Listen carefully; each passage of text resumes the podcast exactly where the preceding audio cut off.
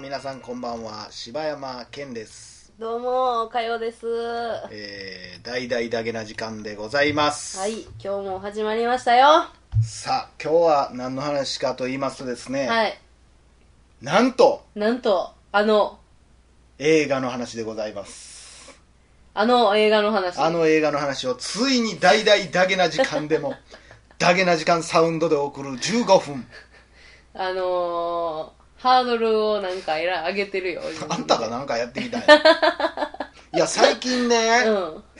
なんか結構でもいろいろ映画見てきて、うんなんか今年一個もおもろい映画なかったなみたいな時とかもあってんけど、うんうんうん最近面白い映画多いねんなほんま、なんか年始でもう全然ないわって言ってたもんな。1月の末そうぐらいで。思んなかったんなあ映画館で8本ぐらい見とってんけどなあ、結構言ってたやん。一個も思んなかったけどやっぱ昔のやつ見返したりとかあまあいいよって言われてたやつを見たらやっぱ面白いねあ、うん。で僕が最近見たのでうん良かったのがね三角三角ね。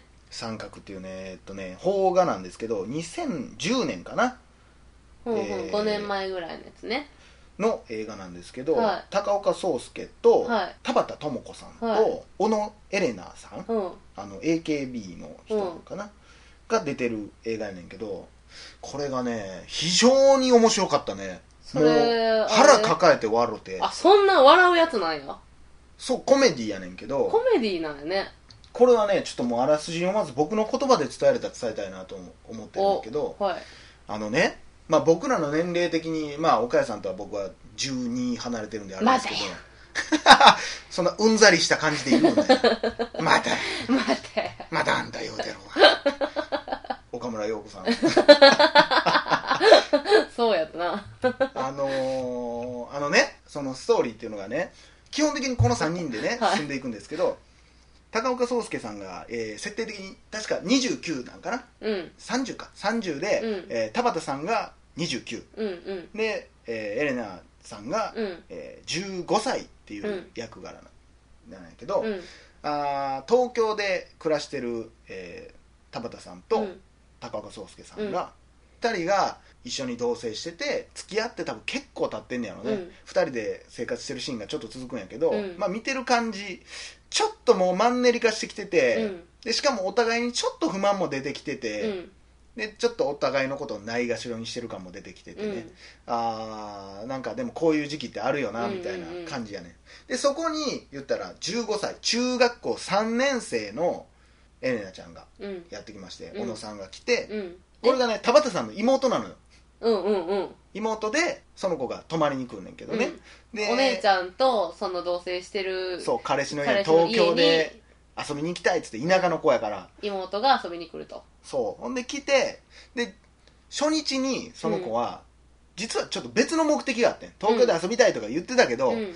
実はその地元で好きな先輩がおってんけど、うんその人が東京の高校に受験して、うん。でその先輩が引っ越す時にいつでも遊びに来てやみたいなうん。ことを言われてて、うん。夢をちょっと描いてたのね、うんうんうん。いい答えがきっと行ったら2人でディズニーランド行ってとか思ってて、でその友達を呼ぶのよ、うん先輩を呼び出して、でご飯行くんやけど、うん。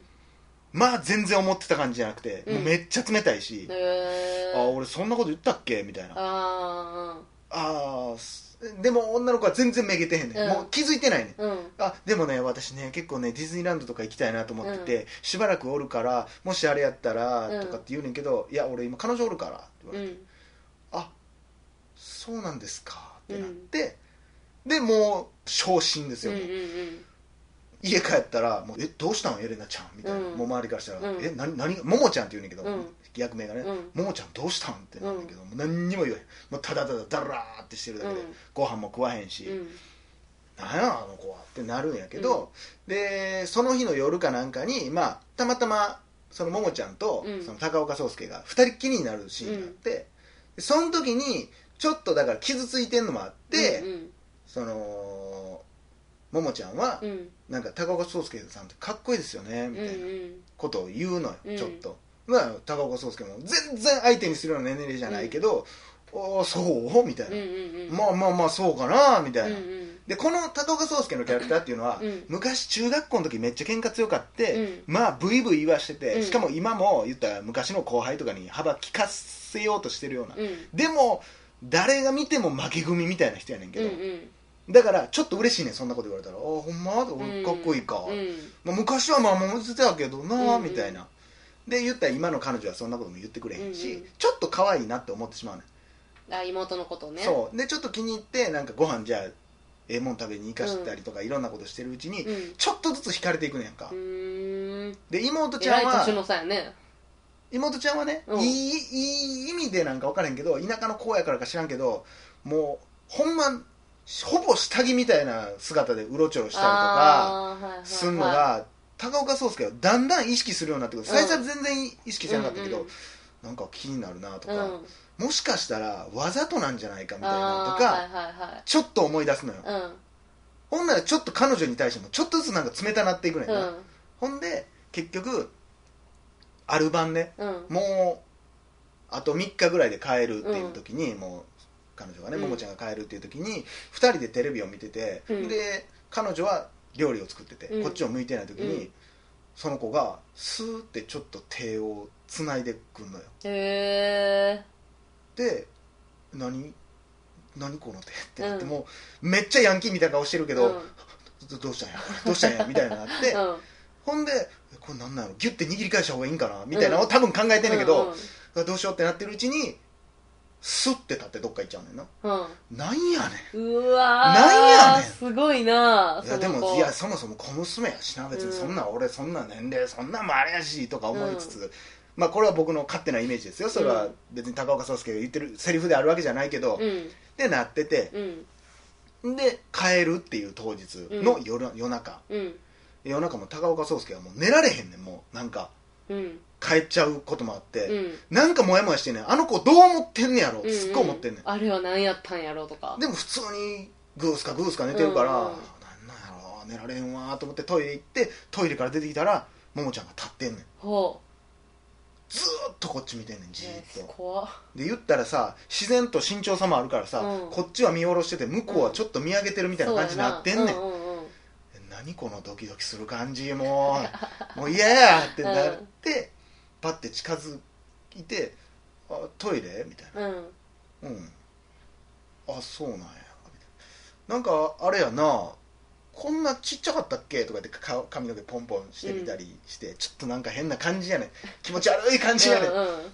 ほんでもう思い切ってもう高岡壮介はもうチューしよんねんなこれが向こうも嫌がらへんねん。へえそしてえそのなそのチューしてる中彼女は寝てんねやろ？寝てんねん。同じとこで。うー。わほんで帰ってしまうねんね。うん。でその後ももう宗介はもう気になってしゃあないの彼女のことが、うんうん。でなんか家帰ってきた時に彼女がね、うん。そのももちゃんと喋ってるような感じやって「もしもし、うんあのあ無事着いたんや」とか言ったら「あちょっと変わって」とか。うん「後で変わってね」みたいなで何にも返事せえへんねん、うん。でテレビパーって見てて高岡壮介、うん。で向こうはまだ喋ってる、うんうん。あそうなんあこれどうあの東京はどうのこうのやから、うん。じゃあねバイバイ。みたいな。ちょっと待てよお前。みたいな。なんでそんな怒ってんの？みたいな。いや別に怒っていいんけどやな、うん。みたいななってんのがちょっとコミカルで面白いの、うんうんうん。でその後高岡壮介はそのももちゃんの電話番号を盗んでうん。言ったら彼女から、うん。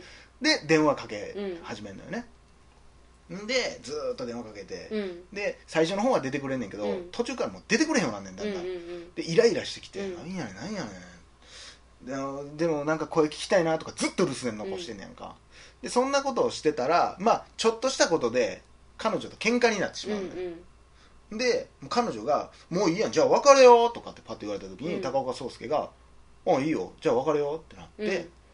彼女が「え？っ?」てなって、うん。引いてもうて。うん「え嘘嘘嘘やんか？嘘やんか？ないつもこんな喧嘩するやん。いやもういいお前みたいなそんななんか試してそんなんでなんか別れようとかやつ俺最悪やと思うから」うん。つって出て行っちゃうねん、うんうん。ほんで、まあ、こっから彼女はストーカーのように付きまとってくるようになるっていう話なんやけどね、うんこの話っていうのは、いやまあ結果的に言うとさこれ高岡壮介っていうのはもうももちゃんがおるから彼女と別れたみたいなうんまあそういうふうな流れになるの。感じやねんけど、でも実際ももちゃん的に言うと、うん。全然やねん多分。うん。もうちょっとしたいたずら心、うんうんうん。もう先週言ってた話にかなり近いと思うねんだけど。ちょっとなんか大人遊びしたかったみたいなことやろ。なんか自分が言うことに対して大人の男が うっ？てなってる姿が面白いとか、うんうんなんかそうやって自分振られたけどなんか自信につながるというか、うん。でそんなつもりでやってんのに、うん。男の人はハマってどんどんどんどんそっちに勘違いしていっちゃうっていう話やねんけど、いやこれでもねこれ多分ね女の人が見たら、うん。もうほんまにアホみたいに見えると思うねん。高岡壮介マジでアホやわってなると思うねんけどこれ男からしたら、うんむちゃくちゃリアルやねん。あそうなんや。まあリアルやで、へえ感情のゆえりもう男ってこういうとこほんまにあるっていう。そうなんや。これがねだからリアルやねんけど笑えちゃうっていうのにさ、うん。で俺ねそのお母さんがさ、うん。よく言うねんけどさ、うん。あの落ち込んでる時あるやん、うん。で落ち込んでる時に、うん。明るい映画見るっていうやん。うんうんうん。これ僕ねほんま真逆なんですよ。へえでそういう意味で言ったら三角ってすっごい落ち込む映画やねん。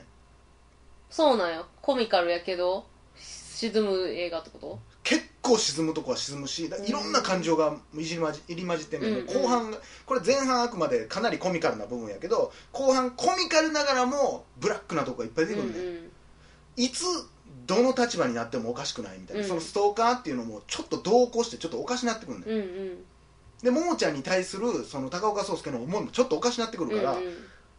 でしかも全員がこう噛み合ってない感がすごい怖いけど、うん。自分もそうなってしまうんじゃないかっていう恐怖と、うん。人から見たら自分ってこうなんじゃないかなって思うようなとこがあって結構へこむ映画やねん。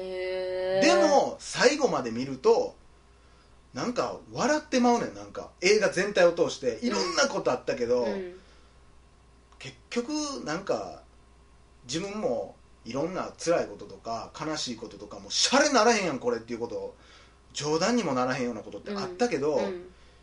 人から見たら笑い話やんなと思ったら、うんうんうん。すっごい救われんねん俺は。へだからなんかそれこそコメディ映画とかうん。楽しい、楽しい映画見てたら、うん。これは人の話やって俺はなんねえうんうんうんうんん、でもそういう今言ったような三角とか見ると俺もこんなことあったけどななんやこんなおもろいことなんや俺の人生ってって。私は全くないんや。全くなんか別物というか自分をそこに置いてもうたらもういろんなこと考えてもうてしんどいから全く自分のこととかもう何にも考えんでいいような映画を歌って踊ってしてほしいんや、うんを見たいな。逆にうわむっちゃ楽しい映画見たってなったら、うん。終わった瞬間絶望に近い悲しみが待ってんのよ。あでもその現実に帰るみたいなうん。闇は多少あるな、ええなああの世界みたいな。あるよ。あるでしょそれも。それはもうある。俺はねなんやこの二人ただ病んでるだけやんけって思われるかもしれんけど。俺はわりかしねだから暗い時は暗い映画見んのよ。うーん。なんかなもうなんか這い上がってこられへんのちゃうかなって思っちゃうねんな。お一緒に沈むとまあ最後何かしらのだから救いはいるで。まあまあまあ。それはもちろんほんまにただただ絶望まあうん。それはそれでそういう絶望した時のうん主人公とか見とって、それは旗から見とってあ俺の人生まだ全然マシやって思うっていう救われ方もあああ私そっちタイプかな。るけどまあみんなそれぞれいろんな見方があるということで、うん、そうですね。でもその三角はちょっと見たなったわまあ男のいやらしいそれだから女側がから見たらどうなんかなって思って。でもね最後のね、うん。ほんまクライマックスのシーンね、もう笑い止まらへんで。なんじゃこれってなるで。しかも高岡壮介抜群にっていうか全員抜群。それもちゃんとしっくりくるような終わり方なんというか、だそらこのエンディングしかないやろって俺は思う。ああそうなんやこれで不安言う人は多分俺とは全然ちゃう見方するやろな。うーん。ぜひ見てくださいじゃあぜひ見てみましょう。はい